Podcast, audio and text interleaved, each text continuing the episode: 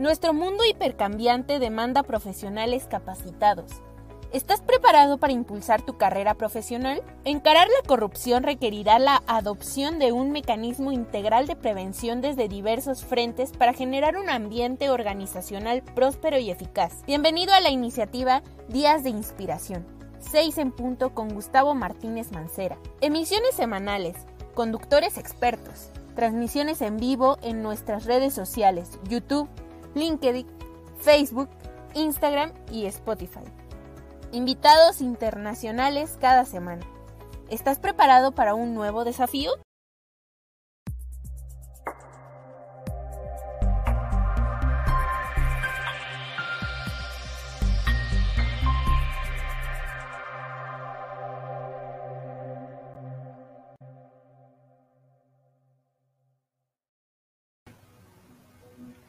Hola, ¿qué tal? Muy buenas tardes. Les saluda Gustavo Martínez en este espacio de todos los jueves a las seis de la tarde, hora Ciudad de México, seis en punto, el cual le agradezco a Auditul que sea nuestro patrocinador global, Auditul, la red global de control y auditoría, eh, y también al Instituto Internacional de Ética Empresarial y Cumplimiento por permitirnos y ayudarnos también a llegar a cada uno de ustedes, a cada rincón de Latinoamérica. Les agradezco mucho su compañía. Y esta tarde eh, terminaremos de platicar un poquito de lo que hemos platicado en los últimos programas acerca de estos controles y de la importancia que tiene el considerar eh, políticas especiales para poder controlar eh, nuestras organizaciones, que no importa el tamaño que tengan, el tipo de industria en el cual ustedes se desarrollen o su organización, o el tipo de empresa, el sector económico, Realmente es súper importante que ustedes consideren precisamente implementar y adoptar este tipo de prácticas, eh, por lo que habíamos platicado anteriormente, que no solamente viene en la cuestión de la regulación internacional, con la ley de prácticas corruptas en el extranjero de los Estados Unidos o la ley antisoborno, anticorrupción también del Reino Unido, eh, lo que hemos también platicado acerca de la Convención eh, Internacional de las Naciones Unidas, los tratados de Mérida, que también platicamos un poquito en nuestros programas anteriores. No solamente es esto, no solamente es cumplir con las eh, mejores prácticas, regulaciones, eh, también locales, mucho que tenemos también en nuestro país ahora a través del Sistema Nacional Anticorrupción, que bueno, hoy recibimos una noticia precisamente de que eh, pues quieren por ahí cambiar un poquito la estructura acerca de la Secretaría de la, del propio Sistema Nacional Anticorrupción en México, eh, no solamente es eso, sino que lo más importante es que podamos cambiar y adoptar una nueva cultura de integridad en nuestras organizaciones. Y esto precisamente para llevarlo con todos nuestros colaboradores y que ellos puedan no solamente respetar las normas, las reglas, las políticas, sino que también puedan cambiar y tener una visión un poquito más eh, holística, general y de beneficio mutuo, no solamente con organizaciones, sino también de forma personal y que nos puedan ayudar a permearlo a todas las personas también dentro de nuestras organizaciones y que se puedan conducir con integridad, con ética personal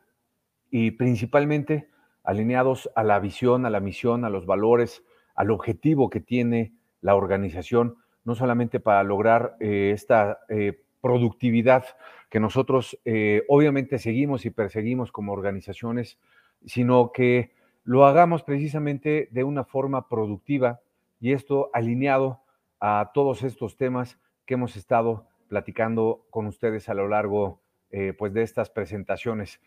Eh, de esta forma les agradezco mucho y de nuevo los invito a que nos puedan seguir y que también participen en estos espacios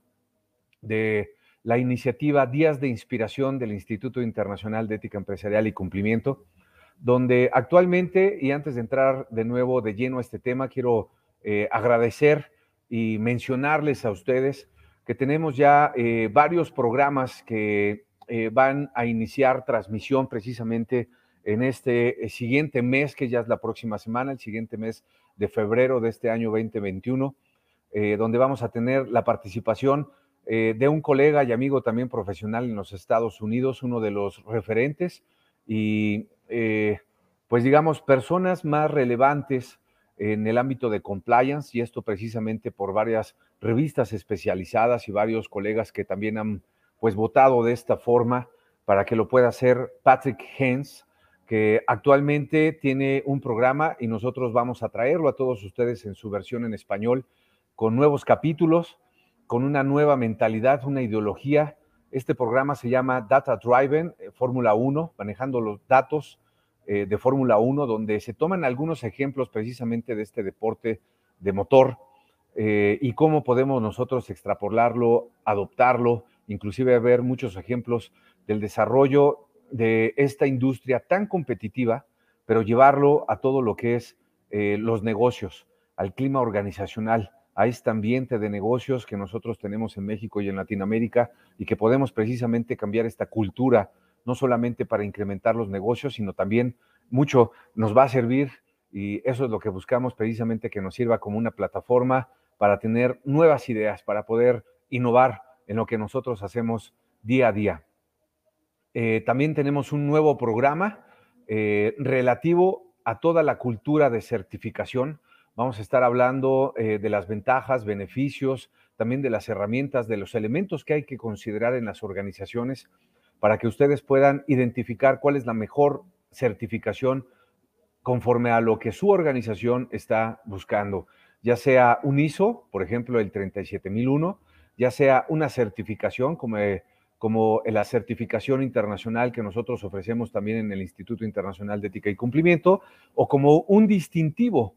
un distintivo organizacional, empresarial, que nos ayude precisamente a socializar lo que nosotros hacemos eh, internamente en nuestras organizaciones, en nuestros programas de integridad empresarial o de cumplimiento normativo, pero que también es importante que se conozca, que lo conozcan nuestros clientes, principalmente nuestros empleados, todos nuestros colaboradores, pero y también nuestros proveedores y que puedan precisamente compartir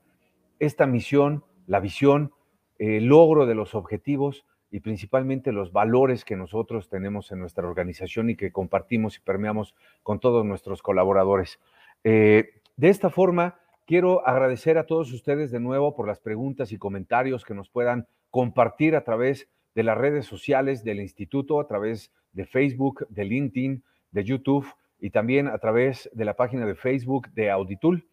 Eh, de esta forma, quiero iniciar con un tema eh, que si es por demás precisamente relevante, no solamente porque las leyes internacionales, como lo mencionábamos anteriormente, lo tocan, eh, piden a las empresas que lo adopten como un elemento básico también de su programa de integridad.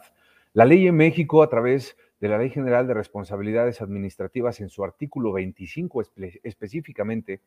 nos ilustra o nos guía, nos trata de guiar para tener ciertos elementos básicos, mínimos, que debe de incluir un programa de integridad para aquellas empresas principalmente que son proveedores de organizaciones de empresas públicas, del gobierno básicamente. Eh, también está, como vemos, incluido en algunas otras leyes en otros países, por supuesto en Colombia, en Argentina, en Chile, eh, ya en algunos países, en otros países también se están adoptando este tipo de prácticas, ya como una norma, como una ley directamente. Eh, Sabemos que las leyes internacionales y la propia ley que, hemos mencionado no prohíben a una organización, a una empresa, que pague por comidas, por ejemplo, y por otras formas de entretenimiento, de gastos de hospitalidad a servidores públicos, siempre y cuando las comidas y el entretenimiento, y esto básicamente con las leyes internacionales, siempre y cuando las comidas y el entretenimiento sean razonables, sean directamente relacionados con un propósito comercial legítimo,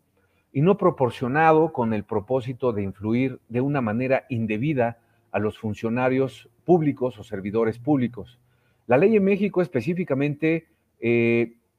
sugiere eh, de cierta forma que las organizaciones deban incluir ciertos controles para evitar que esto pase. Sin embargo, en el caso de que esto llegue a pasar, debe de estar completamente documentado, autorizado por la institución o la organización que lo otorgue y que lo reciba. Así como las mismas personas también deben de eh, eh, comunicarlo de forma transparente y abierta a sus superiores. Inclusive también hay algunos formatos que les hemos compartido anteriormente que pueden utilizar eh, para tener una base y poder obtener la autorización del jefe inmediato, del superior o del inclusive del líder de la organización, ya sea pública o privada, a quien va dirigido este regalo o este gasto de hospitalidad. De esta forma, eh, vemos que existen entonces ya una serie de sugerencias para poder también implementar estos controles. Sin embargo, aquí, desde las perspectivas, digamos, de los reguladores internacionales, los gastos de entretenimiento, gastos excesivos, hacen evidente precisamente la intención ya de corromper o de influir indebidamente un funcionario extranjero, mientras que la propia ley de Estados Unidos y también la ley del Reino Unido eh, no establecen una regla eh, de línea, ya sea brillante sobre lo que es razonable. Eh, hay una guía precisamente, el que lo hemos comentado, también publicada por la Comisión de Bolsa y de Valores, la Securities Exchange Commission, la SEC en Estados Unidos, y también el Departamento de Justicia, que incluye varios ejemplos que ya son reconocidamente claros de lo que no es, por ejemplo, eh, un gasto, un regalo, un gasto de hospitalidad, un gasto de entretenimiento. Eh, por ejemplo, gastos excesivos que puedan ser gastados en cenas, en bebidas, en el entretenimiento de algún eh, funcionario, algún directivo en alguna organización, cualquier empleado, de hecho. también los viajes de negocios que consisten principalmente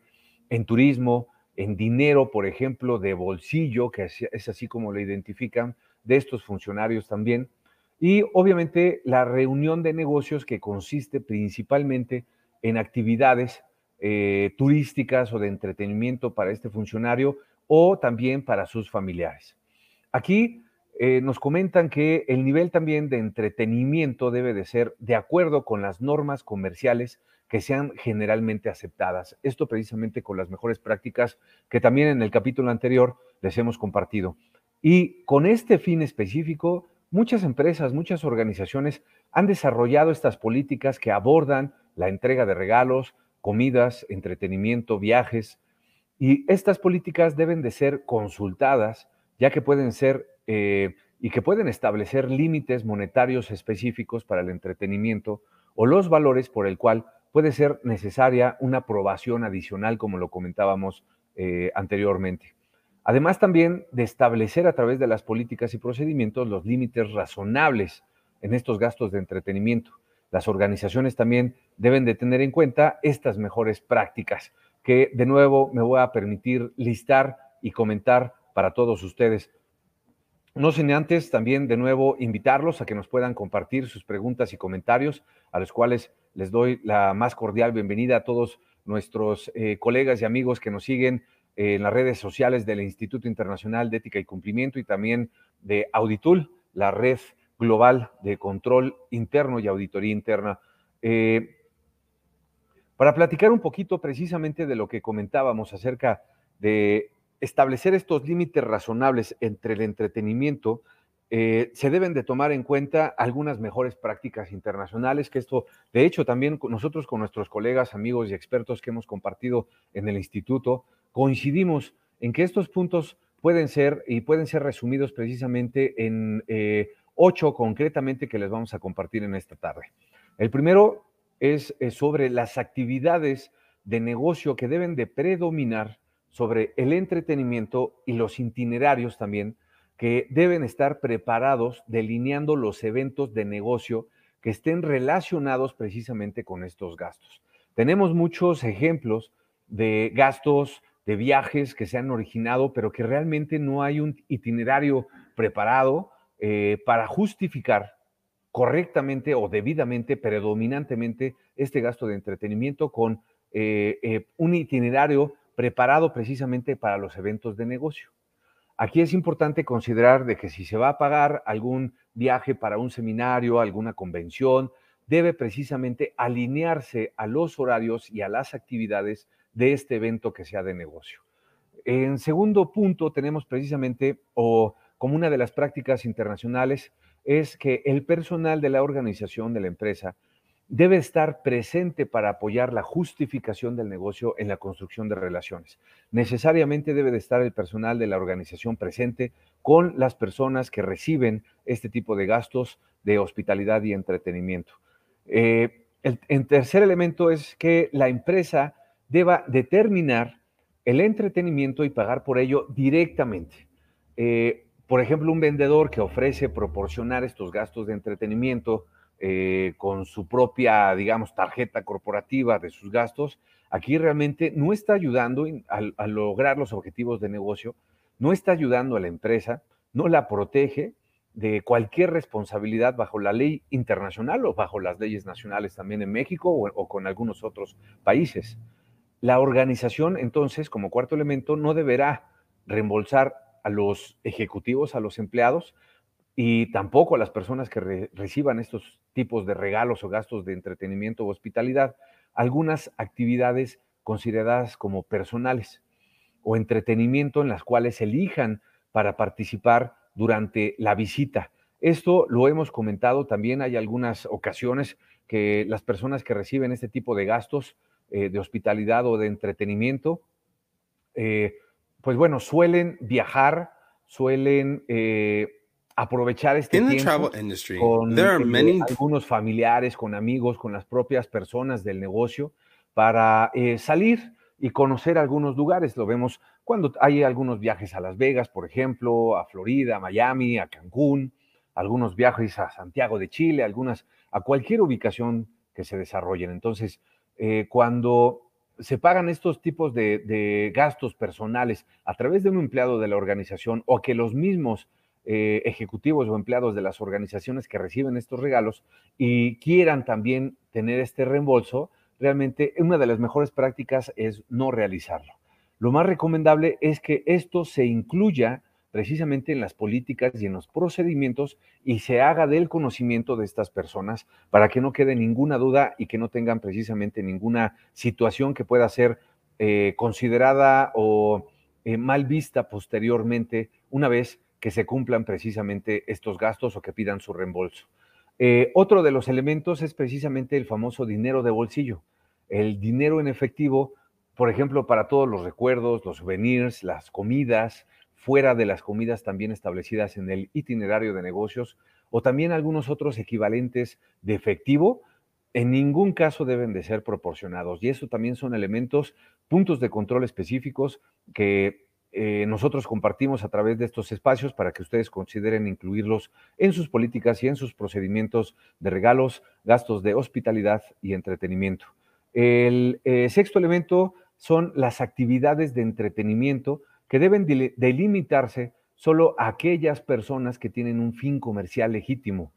para asistir precisamente a la organización, a nuestra organización, lo cual no debería de pagar o reembolsar estos gastos, por ejemplo, y lo hemos mencionado ya varias veces, para los cónyuges, para los familiares, para sus acompañantes, amigos u otras personas que no participan directamente en la relación comercial. Eh, el séptimo elemento, la séptima consideración, es que la organización o la empresa debe registrar todos los gastos de entretenimiento con mucha exactitud, con mucha precisión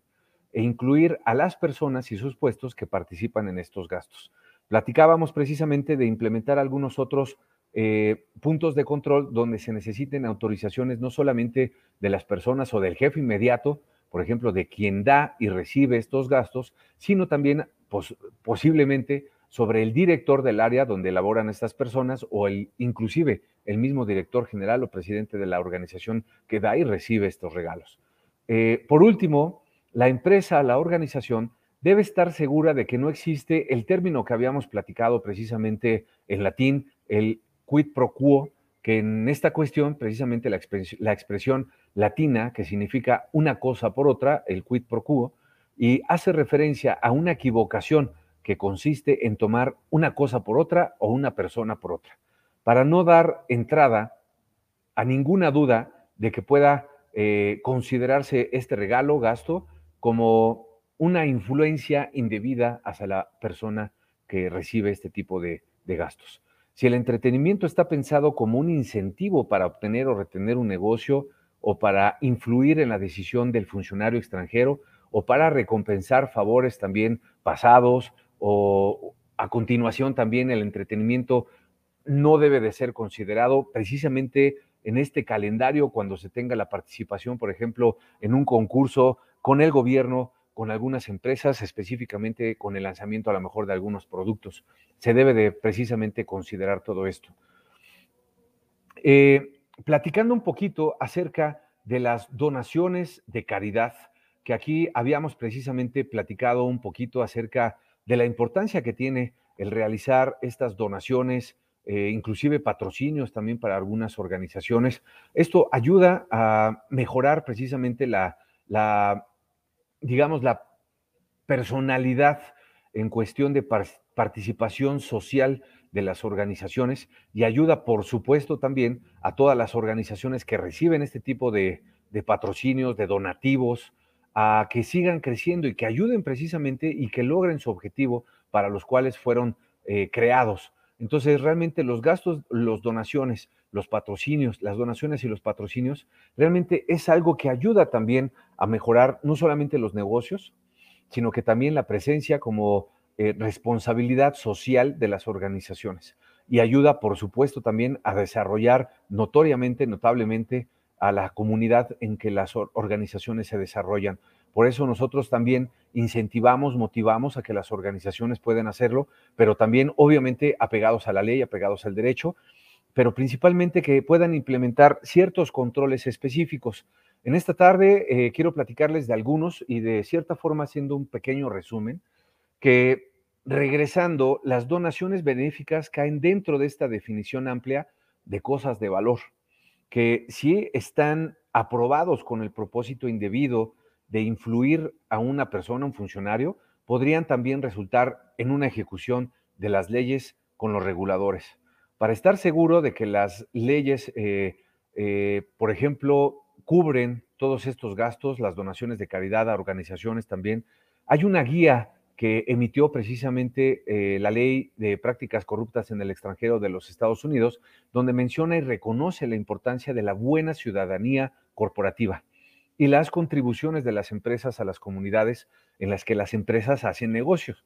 Sin embargo, aquí las contribuciones de caridad deben de ser estrechamente monitorizadas, controladas e inclusive investigadas también, auditadas posteriormente, ya que concretamente el Departamento de Justicia y otros reguladores en México y en otros países han identificado una tendencia emergente en este caso de donaciones de caridad siendo utilizado por empresas como un medio para canalizar los sobornos, por ejemplo, a funcionarios de gobierno.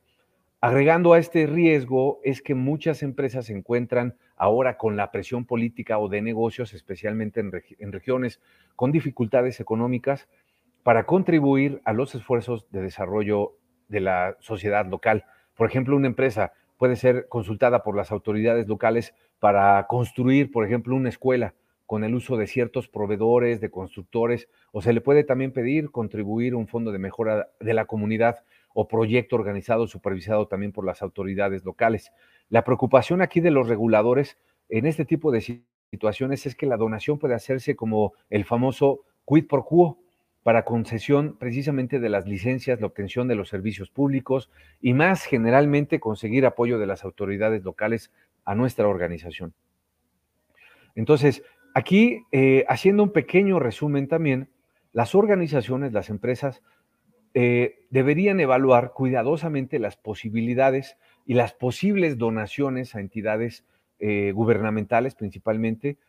para no caer en estos riesgos directamente con los reguladores, haciendo enfáticamente algunas preguntas y respondiendo a varias preguntas clave. Por ejemplo, ¿cuál es el propósito de la contribución, de la donación? La donación fue solicitada por un funcionario del gobierno. Es un funcionario precisamente asociado con la claridad receptor, por ejemplo, de esa organización con que el que la compañía puede haber eh, o tener algunos asuntos también comerciales pendientes. Ha habido condiciones precisamente o requisitos impuestos a la donación, los momentos de la donación, el calendario, eh, algunas condiciones precisamente que se impongan a esta donación. ¿Hay alguna expectativa de un quid pro quo para hacer la donación? Aquí tenemos que identificar que el, propósito final, el objetivo de la donación, el proceso precisamente del due diligence que nos lleva a todo esto y los resultados y el pago en sí deben de ser perfectamente documentados. Eh, en los programas siguientes de este espacio, 6 en punto, precisamente platicaremos del famoso due diligence, pero no solamente con el término, digamos, en español, la transcripción o traducción, que muchos lo conocen ahora como debida diligencia, pero vamos a estar platicando de este término, eh, de las actividades que deben de hacer y el alcance que tiene, no solamente para contratar eh, a proveedores, sino qué tipo de proveedores son los importantes, a quienes nos debemos de enfocar un poquito con mayor ahínco, con mayor objetividad e imparcialidad. Sin embargo, eh, en esta sesión a mí me gustaría cerrar un poquito esta plática con una pequeña reflexión. Y de hecho, yo los invito a todos ustedes que puedan hacer una pequeña reflexión por todos estos gastos de viaje, de entretenimiento, regalos eh, y obsequios que muchas veces se dan precisamente de forma indiscriminada, eh, principalmente en la temporada de fin de año.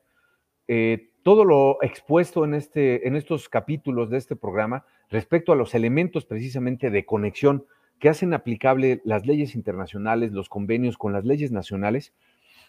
pueden regir en forma extremadamente amplia, afectando incluso a las organizaciones e individuos dentro y fuera de los Estados Unidos, en México, para organizaciones públicas, servidores públicos, pero también para empresas, las famosas personas morales en México, personas jurídicas identificadas en España y en otros países,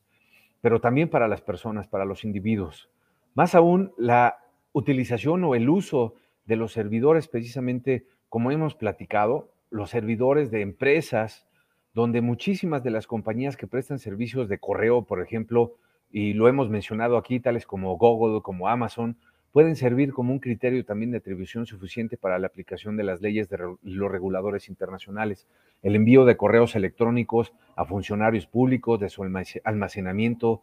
de la utilización de servicios de gestión de archivos, por ejemplo, en el cloud, en la nube. Aquí es donde nosotros precisamente debemos de considerarlo, qué es lo que debemos incluir en nuestros controles, en nuestras políticas y procedimientos y que en este espacio se los hemos compartido precisamente para que no solamente podemos estimular una inversión extranjera con multinacionales, pero que también son en general bienvenidos.